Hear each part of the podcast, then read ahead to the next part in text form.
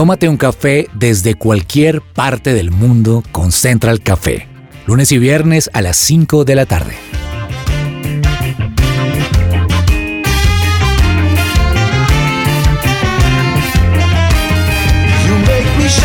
Holy Spirit. Hola, ¿qué tal todos? Bienvenidos a este espacio lleno de información, de humor, de opinión y lo mejor de todo de la compañía de todos ustedes y una mesa de trabajo maravillosa que hoy me acompañan aquí con un muy buen café. Saludamos a Lina Balbuena. Lina, ¿cómo estás? ¿Cómo estás, mi Andresito? Muy contenta de estar aquí. Muy bendecida y afortunada de compartir la mesa contigo, de verdad. ¿Cómo va la vida? Pues con muchas cosas, ¿sabes? Yo no sé por qué el tiempo cada vez alcanza menos, ¿no?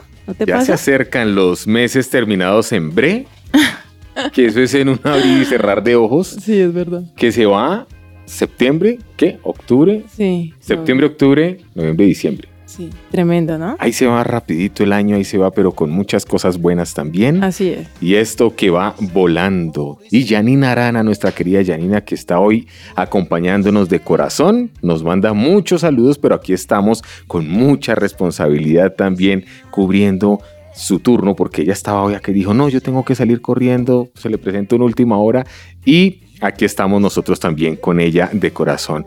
Y quien les habla, Andrés Sánchez en la producción, saludamos a Camila Corredor y Alejandro Tarquino. Quédense con nosotros, esto es Central Café, pero antes de ir a nuestro inicio, yo quisiera saber qué es lo mejor para acompañar un café.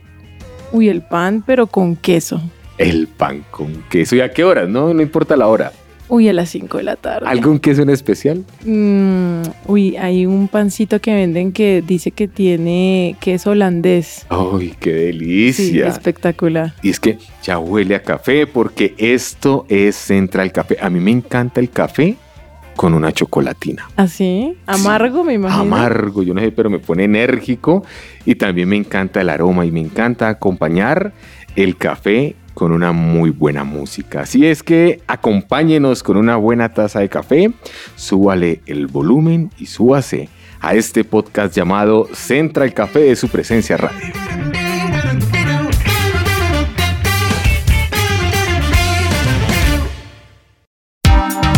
¿Qué hay para hoy?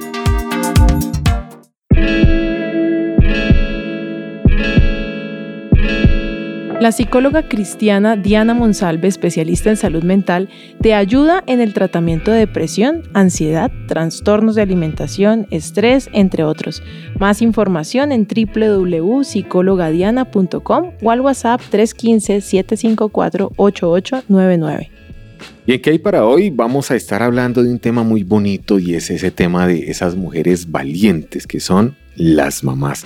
Porque cuando una pareja decide en qué momento sería el adecuado para tener hijos, se le plantean muchas preguntas, muchas incógnitas que se sientan allí en la sala y empiezan a preguntarse, ¿resultará fácil conseguirlo o tardaremos mucho tiempo? ¿Qué debemos hacer antes de intentar concebir? ¿Estamos preparados? Son muchas dudas razonables que se resuelven con una simple visita, Lina, ir al ginecólogo y obstetra. Pues este es un gran especialista que es el encargado de marcar las pautas a seguir para que tener un bebé se convierta en una realidad y pues vemos que no es una tarea fácil, pero también es una gran bendición. Y es tremendo porque muchas veces uno no está esperando quedar embarazada y ¡pum! tenga el bebé. Y en otros momentos lo está deseando con locura y resulta que no llega, ¿no? Entonces creo que hay muchos mitos también alrededor, mucho remedio casero, mucha teoría y sería chévere investigar, ¿no? Y preguntarle a los expertos, como tú dices, pues preguntémosle a los ginecólogos, ¿no? Estudiemos un poquito y fue la tarea que estuvimos haciendo esta semanita para también aclararle a los oyentes si están buscando bebé pues qué podrían hacer, ¿no? Y cuáles son esos mitos y cuáles son esas verdades. Yo personalmente eh, duré un año buscando bebé, tuve una pérdida ah, y luego a los seis meses quedé embarazada y esa bebita pues hoy tiene 13 años, ¿no? Hola mamá, sí, sí, es mi hija adolescente en casa eh, y quería que, queríamos otro hijo, queríamos que se llevaran dos años y me demoré dos años más en volver a quedar embarazada. Tanto que llegué a dudar del poder tener hijos siendo que ya había sido mamá y dije médicamente tiene que estar pasando algo, ¿no? Entonces mis hijas se llevan cuatro años por eso, por, por esa espera. Pero tengo amigas que de repente dejan de planificar porque van a buscar bebé y al mes tienen a su bebito. Y dice uno, ¿qué pasará, no? Y es que dicen los especialistas que hay tiempos. Hay algunos tiempos donde las mujeres pues pueden aprovechar para lograr quedar embarazadas, que más adelante vamos a estar consultándolo con la especialista, pero también hoy inclusive en un café en la oficina estaban en ese tema, Lina.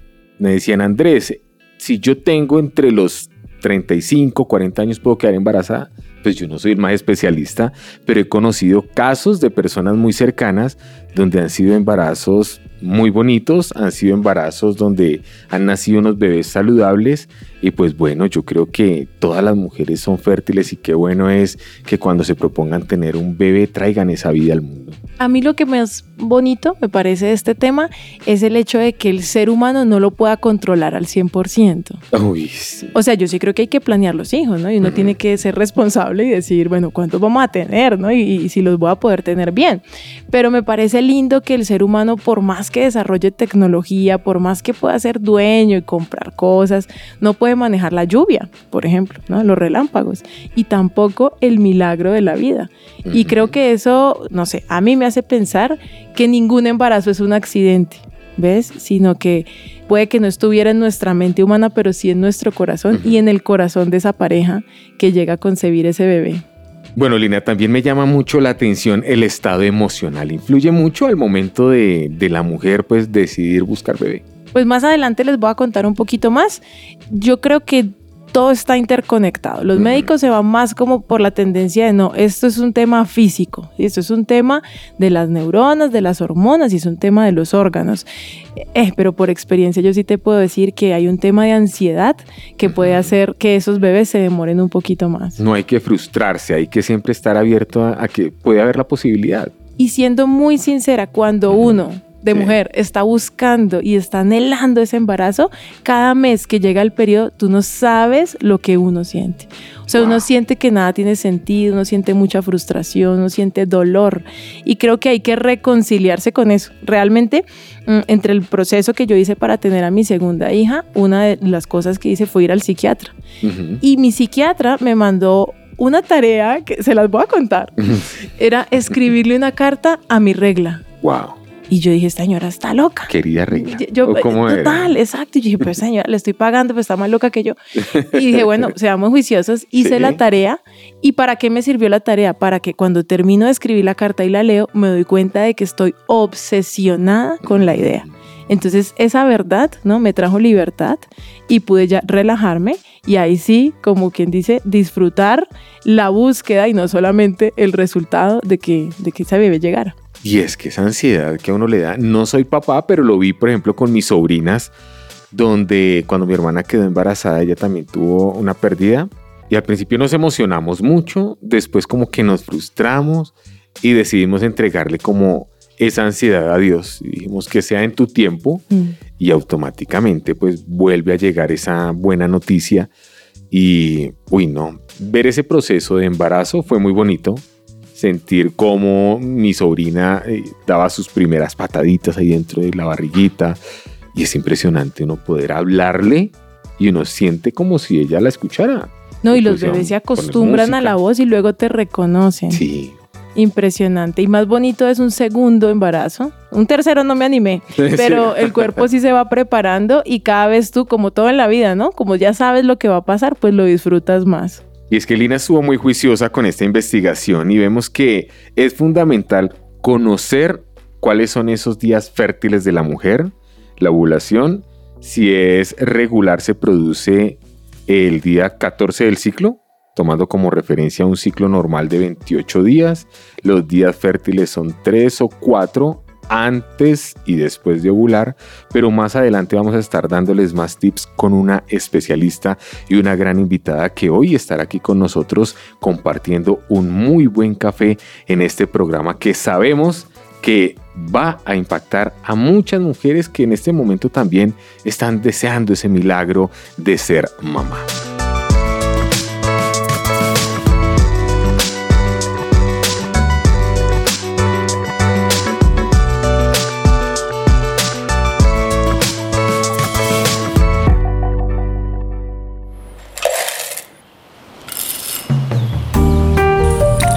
Llegó la hora de tomarnos un expreso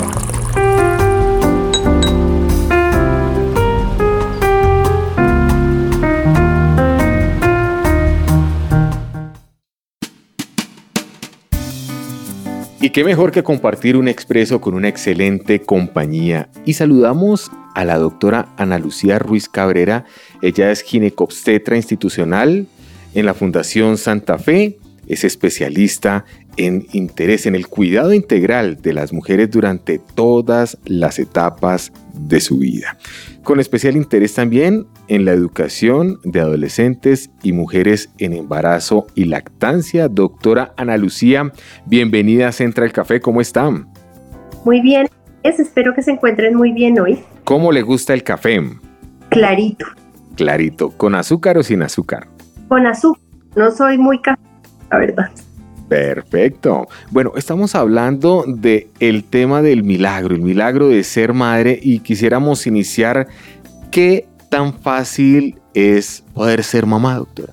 Pues mira, Andrés, hay mujeres muy de buenas y hay mujeres que les toma mucho tiempo, pero realmente en términos de la parte matemática es bastante milagro que podamos embarazarnos, porque cuando nosotros empezamos a buscar un bebé, no tenemos el 100% de chance, ni siquiera el 50% de chance de embarazarnos si estamos teniendo relaciones y estamos buscando a nuestro bebé el día de nuestra ovulación.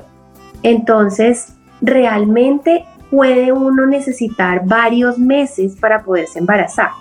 Y por esa razón, usualmente cuando uno va a una cita preconcepcional, o sea, me quiero embarazar, ¿qué tengo que hacer?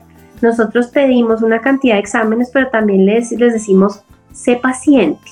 Sé paciente porque si tienes menos de 35 años, queremos que estés durante un año intentando. Si al mes te embarazaste, qué maravilla. Pero si te toma más o menos un año embarazarte, tampoco significa que esté pasando nada mal. En mujeres de más de 35 años somos un poco más estrictos en que si a los seis meses no se han embarazado, empezamos a buscar cosas. ¿Por qué? Porque la gran mayoría de mujeres menores de 35 años se van a embarazar solas antes de un año, pero las mujeres que tienen más de 36 meses es porque tengan alguna entidad que necesite intervención o estudio. Por esa razón, como que somos un poquito más estrictos y las llamamos estudios adicionales antes que las mujeres que tienen menos de 35 años, porque uno quisiera pensar que el tiempo no pasa, pero realmente la ventana para tener hijos, aunque no queramos reconocerle cada vez cada una de nosotras embarazo un poquito más adelante en la vida, la ventana para tener hijos no es la misma cuando tenemos menos de 35 años o cuando tenemos más. Entonces, por esa razón queremos tratar de empezar a buscar razones e intervenir antes. Bueno, ¿y de qué depende, doctora, esa fertilidad en la pareja? O sea, mi pregunta va más como, ¿es solo la mujer? ¿Es el hombre? ¿50-50? Lo lindo en esto es que uno hace un bebé en pareja. Entonces la culpa de no me puedo embarazar o la culpa de me pude embarazar en un minuto no es ni del uno ni del otro. O sea, existen factores masculinos, existen factores femeninos, existen parejas que tienen un factor de infertilidad tanto de él como de ella y existen parejas que todo anda perfecto y todos los exámenes están perfectos y tampoco se embarazan. Entonces, cuando uno tiene una pareja que está buscando embarazarse, yo soy una convencida que los dos deben ir a exámenes preconcepcionales para asegurarse que todo está bien. No solamente en la parte de fertilidad, sino es increíble la cantidad de personas que van a acompañar el embarazo, que son los, compañeros de las personas que se van a embarazar, que encuentran en ese control que son hipertensos, que tienen el colesterol en las nubes, que tienen algo en el corazón que no está funcionando bien. Entonces es un chequeo completo porque es un proyecto de pareja y la idea es estar los dos ahí pendientes para poder lograr aparecer durante la crianza completa de ese bebé. Entonces no debería uno desaprovechar la opción de ir a un chequeo médico de rutina si uno es el compañero de la persona que se va a embarazar. Doctora, ¿y qué puede pasar con algunas mujeres que han tomado anticonceptivos durante muchos años? ¿Esto puede dificultar ese proceso de quedar embarazada? Pues realmente depende de cómo se tome la pregunta. ¿Por qué? Porque las tasas de fertilidad van bajando al ir pasando los años. Entonces, si yo he tomado anticonceptivos durante 20 años, es muy probable que yo ya tenga 35 años o más. Entonces muchas veces decimos es que por haberse tomado 20 años de anticonceptivos, ahora es que no se embaraza. Lo que pasa es que tiene más de 35 años y las tasas de fertilidad son completamente diferentes a las de una mujer a los 25. Entonces no necesariamente son los anticonceptivos. Y por otro lado, pues los anticonceptivos orales hoy en día tienen unas cargas, bueno, todos los anticonceptivos hormonales tienen unas cargas muy diferentes y muy inferiores a lo que tenían en las épocas de nuestras abuelas. Entonces hoy en día no se acepta como una causa de infertilidad de anticonceptivos previos. Doc, y yo te quiero hacer otra pregunta. Mm, además de lo médico que uno debe ser y que uno le dicen esté tranquila, o como tú decías al principio, tenga paciencia, ¿existe como una dieta que yo pueda hacer? ¿Me conviene más hacer ejercicio? ¿Mejor bajarle el ritmo? ¿Tú cómo lo ves ahí? El ejercicio me parece que es una estrategia supremamente importante porque el ejercicio disminuye los niveles de las hormonas de estrés en el cuerpo. Entonces, si yo estoy saludable, si yo estoy haciendo ejercicio, si yo me siento más feliz y más tranquila, muy probablemente mi ciclo menstrual va a estar mejor organizado.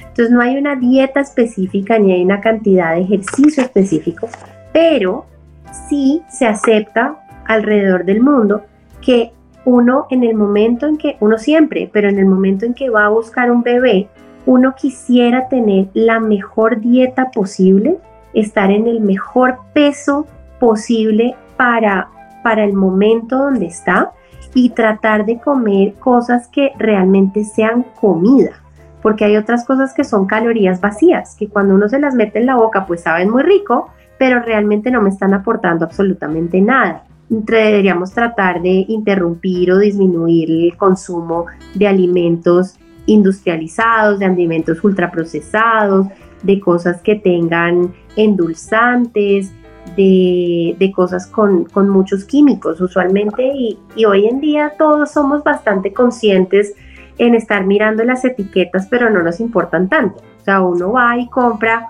un paquete de algo y eso tiene una cantidad de ingredientes que no puedo ni siquiera leer o que no tengo ni la más remota idea qué son, pues de verdad si soy juicioso no me los debería comer.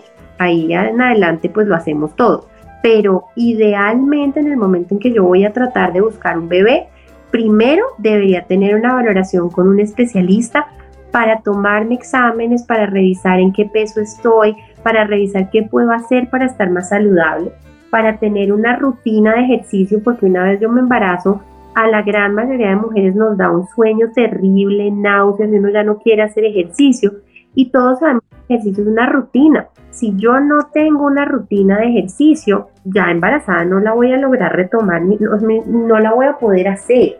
Entonces es mucho más sensato si yo logro ir mejorando mi dieta e ir haciendo ejercicio como está recomendado por lo menos tres o cuatro veces a la semana para poder mantener mi corazón entrenado para que mi pérdida, para que mi ganancia de peso durante el embarazo no sea una cosa loca y porque además se nos olvida, o sea, no solamente es por el embarazo y por el bebé, sino que es que los patrones de alimentación se aprenden en casa. Entonces, cuando yo ya tengo un bebé, si yo no paro de tomar gaseosa y paquetes, pues mi hijo se va a crear en un ambiente donde eso es lo que va a hacer y eso no es lo que yo quiero para mi hijo.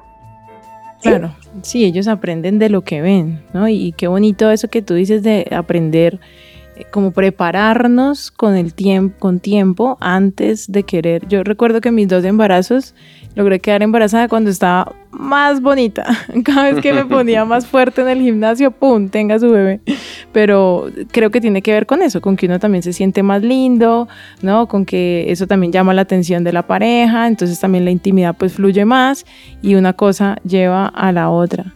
Mido, ¿qué tipos de tratamientos médicos existen hoy en día para tener hijos? O sea, creo que el que no tiene hijos queriendo es porque no le alcanza, ¿no? Porque también es bastante costoso. Sí, es bastante costoso, pero al mismo tiempo, cuando una pareja no ha podido embarazarse y uno le dice, mira, ve a un especialista en fertilidad, siempre asumen que va a ser una cantidad de plata y que van a terminar en un in vitro.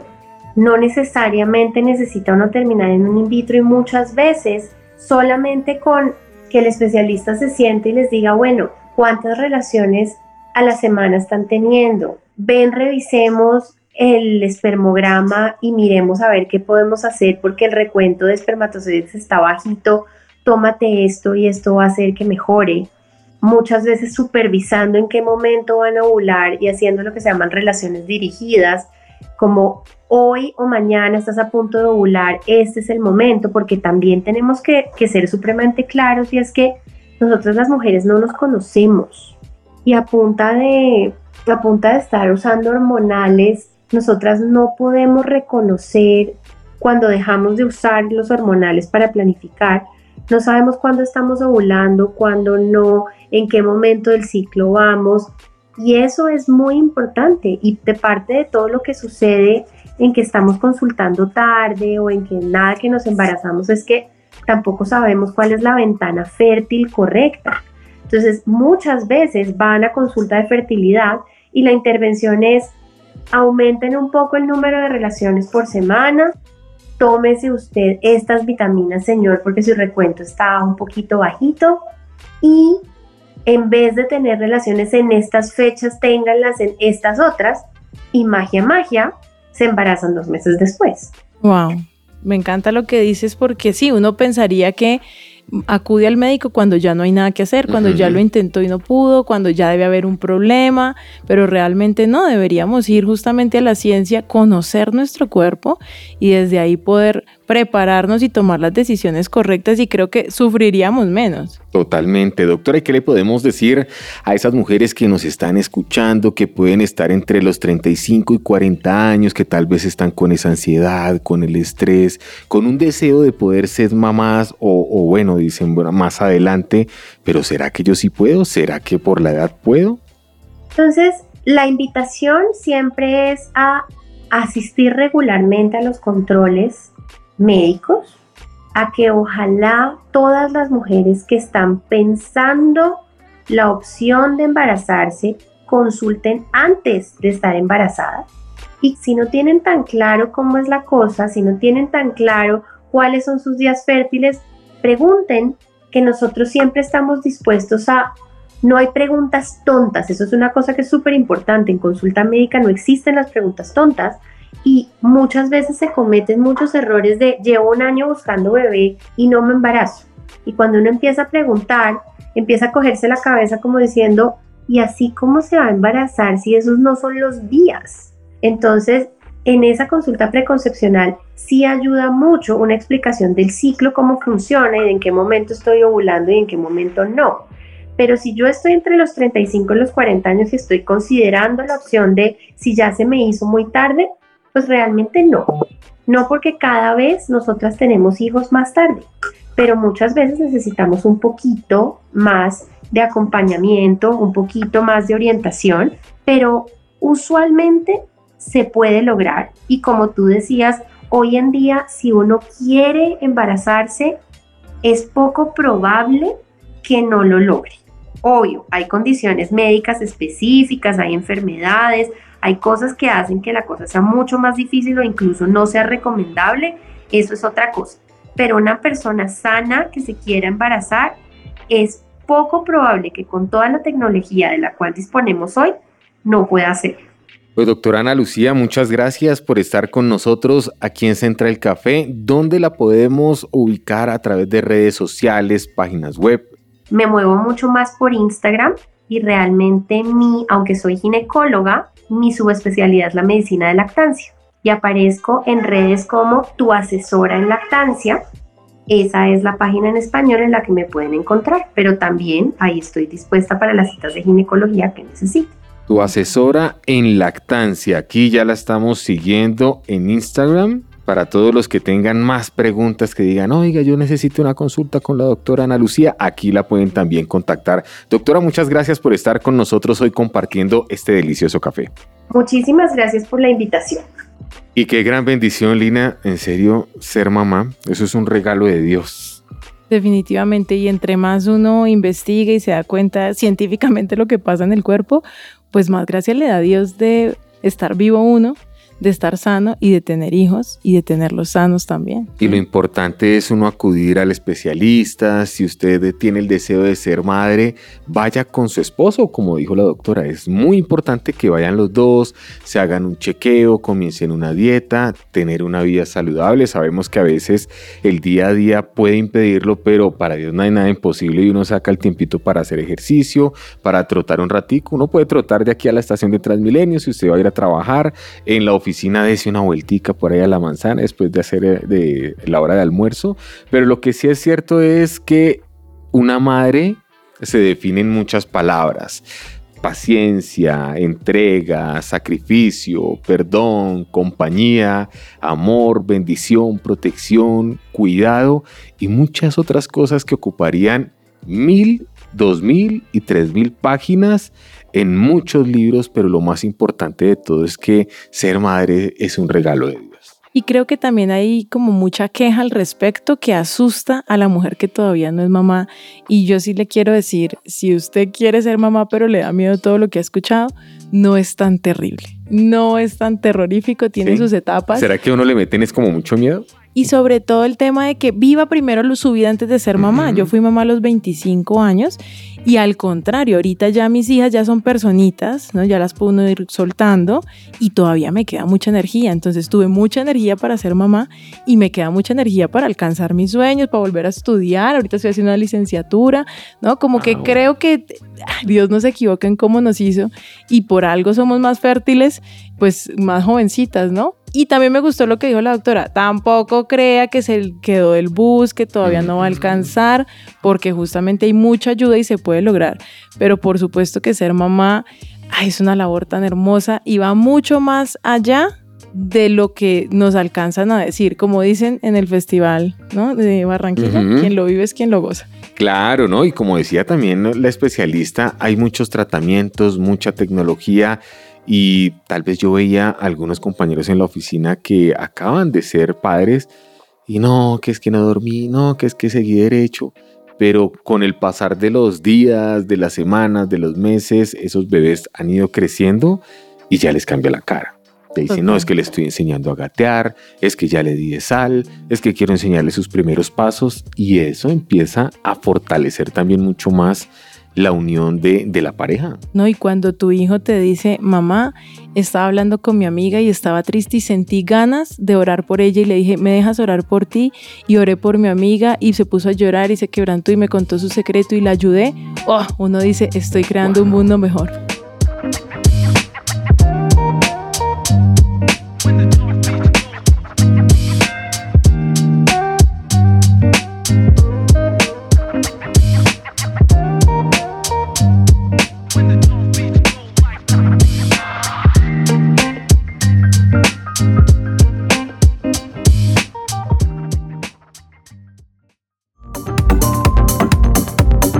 No te desconectes, estás con Central Café.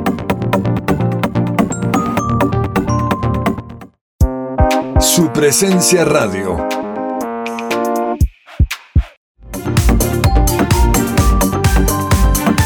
Regresamos a Central Café.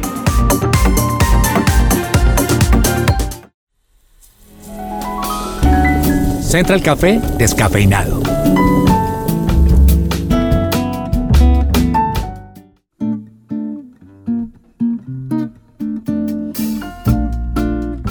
Y hoy en Central Café, este café descafeinado, vamos a hablar de cómo vemos a mamá. Mm, recientemente aprendí la diferencia entre tres conceptos que sinceramente creía que eran uno solo. Ay, me sirvió tanto aprender esto que dije, lo voy a compartir con todos los oyentes de Central Café. Y son el concepto de maternidad, de instinto materno y amor materno. Uno pensaría que eso es lo mismo, ¿no? Como que suena la misma cosa, pero no. He descubierto que es diferente y esto me ayudó a ver la relación con mi mamá desde otra óptica. Entonces, sin importar cuál sea la relación que tengas con tu mamá o cómo recuerdes a tu mamá si ya no está contigo o no sé en qué concepto tienes a tu mamá, esta información te va a dar una nueva perspectiva. Mm, permíteme explicarte. Maternidad es el concepto social, ¿sí? Es, está creado por la cultura del momento. Entonces el concepto de maternidad ha cambiado y ha evolucionado a medida que está evolucionando el mundo.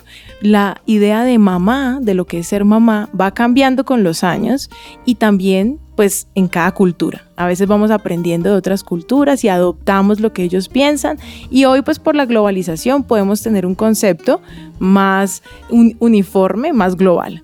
Pero este concepto va cambiando y actualmente estamos en una transición. Venimos de una idea de maternidad y estamos pasando a otra. Por eso es que están pasando tantas cosas con nosotras como mujer que queremos, pero no queremos, ¿no?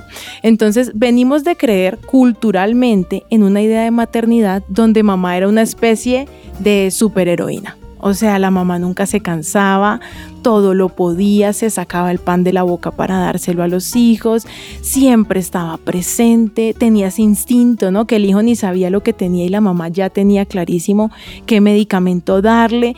Venimos de esa idea de maternidad, de esa mamá perfecta, a darnos cuenta pues que mamá es un ser humano, que la mamá se cansa, que la mamá necesita la ayuda de papá, que papá también es importante en la crianza y desde el día uno y aún desde el embarazo.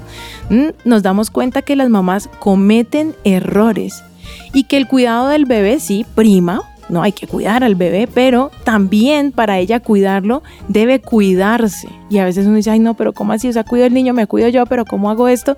¿Por qué? Porque estamos en esa transición. Yo quiero pensar que a donde vamos evolucionando es hacia que mm, la sociedad, ¿cierto? Se va a dar cuenta que es un equipo y la familia es un equipo donde todos sus miembros son importantes. Algo así como tu equipo favorito de fútbol, o sea, fabuloso el goleador, ¿no? Todos queremos el goleador, pero pues no se gana un partido sin un buen arquero. Y el arquero no puede solo sin una buena defensa. Asimismo, la familia no puede sin mamá, ¿cierto? No puede sin bebé, no puede sin papá. Aquí nadie es más importante que nadie, sino que somos un equipo. Ahora, esto es el concepto de maternidad. Sigue entonces el instinto materno. ¿A qué te sonará eso de instinto materno? Esto es algo que tenemos los mamíferos y está al servicio de la conservación de la especie. Por ejemplo, la mamá gorila, cuando tiene un gorilita, si él ve que ese gorila es muy débil y cuando sea grande no se va a poder enfrentar a ese papá, a ese macho de la manada, ella lo mata porque necesita tener otro gorila más fuerte para poder conservar la especie. Esto aquí no vamos a juzgar si está bien, si está mal, ¿no? Lo que pasa es que es mamífero y está en nosotros. Hace poco estaba yo con unas amigas, ¿no? Estábamos recibiendo unas personas, ¿no? Aconsejándolas y cuando ya las personas invitadas se fueron, una de ellas estaba llorando y yo me acerqué y le dije, ¿por qué estás llorando? Y me dijo, porque acabo de hablar con una mujer que me dice que mañana va a abortar. Y yo dije, pero espérate, ¿qué pasó? ¿Tú qué le dijiste? Bueno, entonces ya había quedado muy cargada y ella me contaba que esta mujer le decía, es que tengo un hijo de 15 años que cayó en las drogas, estoy sola sin el papá, el niño ya comenzó un proceso, está tratando de dejar las drogas y ahora me doy cuenta que estoy embarazada. No puede ser, no voy a poder, o sea, o lo uno o lo otro, ¿no? Y como te digo, no vamos aquí a juzgar si esto está bien o está mal, pero en ese momento se puede ver que predomina en esa mujer el instinto materno. Ella necesita conservar su especie. Ella dice, yo necesito dedicar mi mejor energía al niño que ya tengo de 15 años. Yo necesito estar fuerte, yo no tengo tiempo para un niño, ¿viste? Entonces, ¿qué decisiones pudo haber tomado nuestra mamá? Desde su instinto materno, que nos parecieron crueles, ¿no? Uno dice, yo me acuerdo que mi mamá me tiró al río y protegió a mi hermano, no sé, detallitos de esos que uno dice, ¿qué pasó ahí con mi mamá? Puede ser que mi mamá, ¿cierto? Estaba actuando de ese instinto materno, que pues la naturaleza no se equivoca. Entonces, también puede ser que estoy juzgando a mi mamá cuando ella actuó desde su instinto materno, la juzgo desde la idea de maternidad, de la mamá perfecta, de la superhéroe. Entonces yo digo, mi mamá ahí no fue y esa herida, ¿cierto? Como que no la puedo perdonar. Por último, tenemos el amor materno. El amor materno es un estado de cuidado. Es un amor que no solo se da entre mamá e hijo y ciertamente no todas las mamás lo sienten por sus hijos. Tremendo, ¿no? Porque uno dice, no, pues le salió de la barriga, lo tiene que amar. Y no, el ser humano es tan complejo que no siempre. Es el amor como el amor de Dios, ¿sí? Es ese amor que un papá también puede sentir por sus hijos, pero que también lo podemos sentir entre amigos. No sé si te ha pasado que dices, es que yo a ella la quiero como a mi mamá. O dices, es que yo la veo y es como si fuera mi hijita. O muchas veces nuestras abuelas fueron quienes nos criaron y uno dice, mi mamá era mi abuela. ¿Por qué? Por ese amor de cuidado, ¿no? Algunas tías también dicen, yo amo a mi mamá, pero amo a mi tía porque es que mi tía siempre estuvo ahí amándome y cuidándome. Entonces hay gente que sabe amar así, con cuidado de mamá. Ese cuidado de que lo da todo, ¿cierto? Ese cuidado que habita muchas veces en nosotros y sabes que lo interesante de esto que no lo podemos dar a nosotros mismos. Cuando yo aprendí esto, me puse muy contenta porque he tenido que aprender a, cuidarme. Yo tuve una gastritis que se convirtió en metaplastia intestinal y estuve un año de hacer cáncer en el estómago. ¿Por qué? Por un desorden alimenticio que empezó desde el divorcio de mis padres. ¿Viste? Entonces de pronto no me cuidaron tanto la alimentación y desde ahí yo comienzo a comer dulce, dulce, dulce. No me comía la sopa, no me comía el arroz, no me comía la papa, no me comía nada, sino lo que se volvía azúcar en sangre y eso me creó unos desórdenes tenaces. Y bueno, puedo decir que Dios me sanó por completo hace ya 10 años, pero también tuve que aprender hábitos y tuve que aprender a cuidarme y alimentarme. Y ahora que entiendo esto del amor materno y de que uno se lo puede dar a uno mismo, lo decidí con la comida. Entonces, ¿sabes yo cómo me amo con amor materno? Me cuido en los horarios de alimentos. O sea, yo desayuno, almuerzo y meriendo por la tarde. No me gusta comer tan tardecito, pero yo me siento a desayunar y suelto el celular y digo, no, Lina, vas a comer. Y disfruto los alimentos, le echo la salecita al huevo, sí, me lo como así bien rico, me tomo mi cafecito. Bueno, el cafecito me hace un poquito de daño, justamente por lo que les estoy contando. Pero mm, me doy eso. Y entonces he podido experimentar cómo para poder amar al otro, ¿cierto? Debemos amarnos primero a nosotros mismos.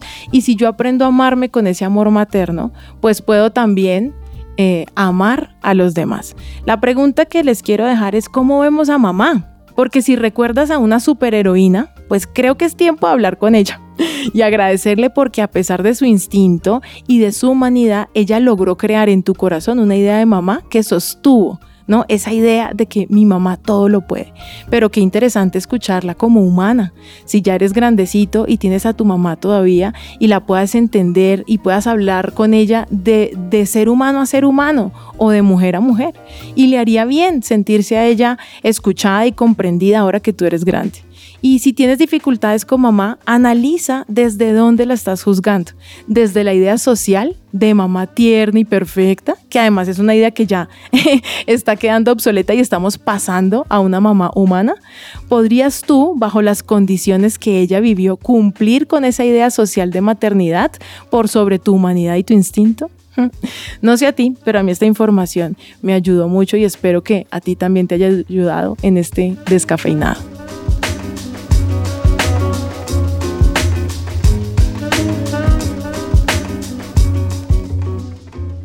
Y es que podríamos estar hablando de nuestras madres, de todas las madres que también hacen parte de la familia Central Café y cuánto significan para nosotros toda una eternidad. Pero ¿sabe qué es lo que me ha gustado? Conocer la voz de las especialistas, pero también conocer qué piensan ellas. Y hoy tuve la oportunidad de compartir este gran espacio con Lina. Lina, de esta manera llegamos al final de nuestro programa, pero también recordar a nuestros oyentes las plataformas por donde nos pueden escuchar. Claro que sí, nos pueden escuchar en la emisora, pero también en Spotify o en cualquier, en tu plataforma favorita de música, nos vas a encontrar como Central Café. Y si usted todavía es de los que va en el carro y dice, oiga, a mí me entra la M1160. Pero si le queda más práctico, hoy todos los carros tienen el Bluetooth, se conectan al Bluetooth y aquí en nuestras plataformas digitales. De esta manera, llegamos al final de Central Café de su presencia radio. Chao, chao, bendiciones.